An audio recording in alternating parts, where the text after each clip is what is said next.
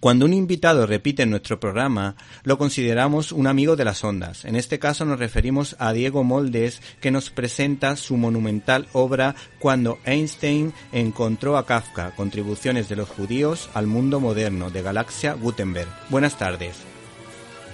Buenas tardes, Víctor. Desde los tiempos más remotos, los judíos se han caracterizado por su capacidad para los negocios, por un lado, y por otra parte por su espiritualidad, que sigue cautivando a millones de personas. De hecho, uno de ellos se llama Jesús de Nazaret, y lo consideramos el Hijo de Dios y gran amigo de la humanidad, o valoramos, por ejemplo, el talento literario y la inteligencia de San Pablo para extender el cristianismo por Occidente.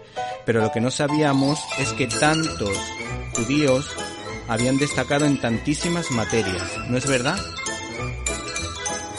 Sí, bueno, eh, igual se sabía por, por separado, ¿no? Por, campos de actividad distintos, pero, pero no creo que no de una manera conjunta como se ha intentado trasladar al lector en este libro, hablando los diferentes saberes en un volumen. La verdad que el estudio que hace es muy minucioso. ¿Y eh, cuánto tiempo te ha llevado? Pues sí, casi 20 años, porque los primeros eh, textos que, que empecé a, a escribir y a recopilar son de datan del año 2000 y lo entregué las galeradas a la Galaxia Gutenberg eh, en agosto de, de 2019. O sea que sí, prácticamente dos décadas.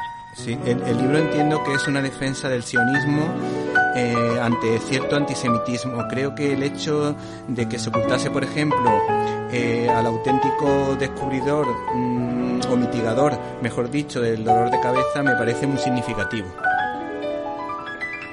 Sí, eh, bueno, el, el, realmente el, el, libro no es una, una defensa del sionismo, aunque evidentemente eh, sí defiendo la existencia del Estado de Israel, ¿no? que es un Sí. Estado constituido desde hace más de 70 años. Sí, sí. Eh, es un, es una, un estudio que trata de eh, mostrar y demostrar al lector de lengua española que lo que llamamos la modernidad o el mundo moderno, es decir, todo aquello que va desde la época de la Revolución Francesa, el siglo de las luces y, y Napoleón, por decirlo de una manera, que fue un gran sionista, dicho sea de paso, Sí. hasta la actualidad, pues hubiese sido un mundo completamente distinto de no eh, tener en cuenta las aportaciones, las contribuciones que los judíos, en tanto que individuos, no en tanto que Sí. eh, en tanto que pueblo religioso, ¿no? Sí, que para eso ya.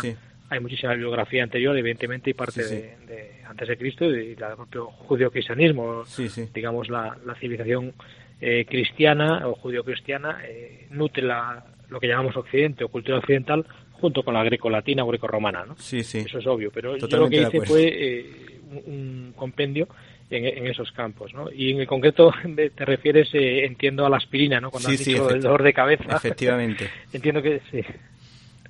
Pues bien, eh, sí, efectivamente, esto es una cosa que a mí me, me llama mucho la atención porque, bueno, eh, se atribuye, y, y aún se, cuando yo hice las consultas en 2016, aún figuraba así en la, en la página web de, Bayer, ¿no? que es quien tiene comercializa la patente, eh, pues eh, se atribuye a Félix, Félix Hoffman, que, eh, eh, en mención de la aspirina, ¿no? Pero eh, uno descubre, y aparte está documentado, eh, y, y hay libros sobre ello, y hay tesis doctorales sobre ello, algunas recientes, descubre que realmente la aspirina la, la inventa eh, Arthur Eichengrun, que era un, un, un judío alemán que fue borrado de los libros de historia por los nazis, ¿no? Y él fue el auténtico cerebro y responsable de la patente. Pero, sí. y está probado documentalmente, como decía. Pero bueno, también descubrió, por ejemplo, el, el pro- Protargol, que fue el primer medicamento contra la gonorrea y otra eh, serie de, de descubrimientos. Y bueno, él falleció en el año 49, con 82 años, y, y, y los nazis, como digo, habían borrado en los años 30 su figura y se mantuvo que el, fue su ayudante en el laboratorio, Hoffman, como inventor de la aspirina, lo cual no es cierto. Por otra parte, los aficionados al cine sabemos de la importancia de los productores de Hollywood.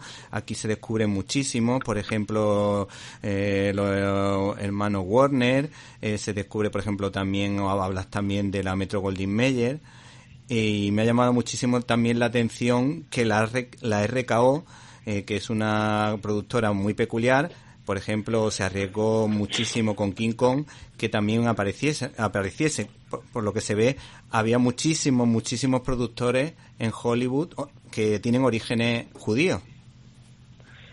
Sí, bueno, es la, la, cosa es todavía más, eh, más interesante de lo que tú ya has mencionado, en el sentido que no es que haya productores judíos en Hollywood, porque podría haber los judíos, cristianos, católicos, eh, yo qué sé, irlandeses o, armenios o griegos. Eh, no, el, el, el, hecho es que Hollywood es un invento judío, es una creación judía. Y cuando digo esto, no lo digo eh, por decir. Hay un libro que, que yo aparte edité y prologué con confluencias sí. que encontré en Hollywood en el año 2007 que se llama Empire of Their Own, How the Jews Invented Hollywood. Perdón por mi mal inglés, pero tiene que ser algo así como un imperio propio, como los judíos inventaron Hollywood. ¿no?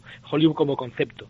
Eh, producto del antisemitismo que hubo en, en, la costa este en esa época, hablamos del año 1911, eh, los distribuidores y exhibidores de, cine, que eran eh, judíos de ascendencia europea, que nacíes, pues eh, intentan eh, producir películas y se tienen que ir a otro estado porque había un trust, un trust, como diríamos ahora, eh, que había formado la Kodak con Edison, el inventor, y con una serie de blancos anglosajones protestantes que eran empresarios y estas personas lo que hicieron fue crear un monopolio y no permitían ni la venta ni la ni la filmación de, de, películas, ni siquiera la venta de la propia eh, eh, película de celuloide para poder rodar.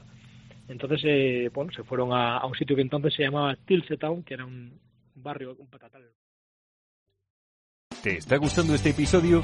Hazte fan desde el botón apoyar del podcast de Nivos.